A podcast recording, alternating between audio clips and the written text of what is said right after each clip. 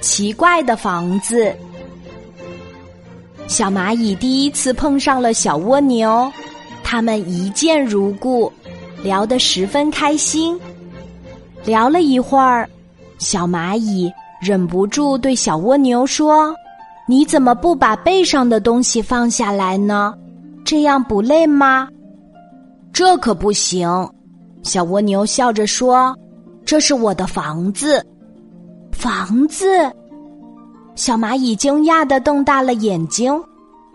是啊，小蜗牛说：“我们蜗牛是不能离开自己房子的，否则就无法生存。”你们是怕被小偷偷吗？小蚂蚁问。小蜗牛笑了，他说：“不是，因为我们蜗牛的身体十分柔软，而这个壳儿。”可以很好的保护我们的心脏、肾、肺和肠等内脏。这些内脏被包裹在外套膜内，再被壳保护起来。这房子住着舒服吗？小蚂蚁用手指着小蜗牛的壳说：“挺舒服的。”小蜗牛笑道：“那这房子结实吗？”小蚂蚁又问。当然结实，不信你敲敲。小蚂蚁真的用手敲了敲小蜗牛的壳儿，蜗牛壳儿发出当当的响声。小蚂蚁问：“你这壳儿是用什么做成的？”我这房子的材料与人骨头的材料一样，主要成分是碳酸钙。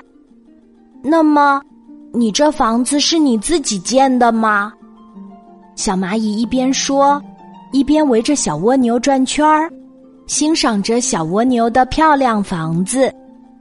不，小蜗牛说：“我们蜗牛的幼虫是在卵壳中发育的，所以我们刚出生就有这小房子了。”你这房子太好了，小蚂蚁说：“有了这房子，既不怕太阳晒。”又不怕雨淋，走到哪儿就住到哪儿，真让人羡慕呀！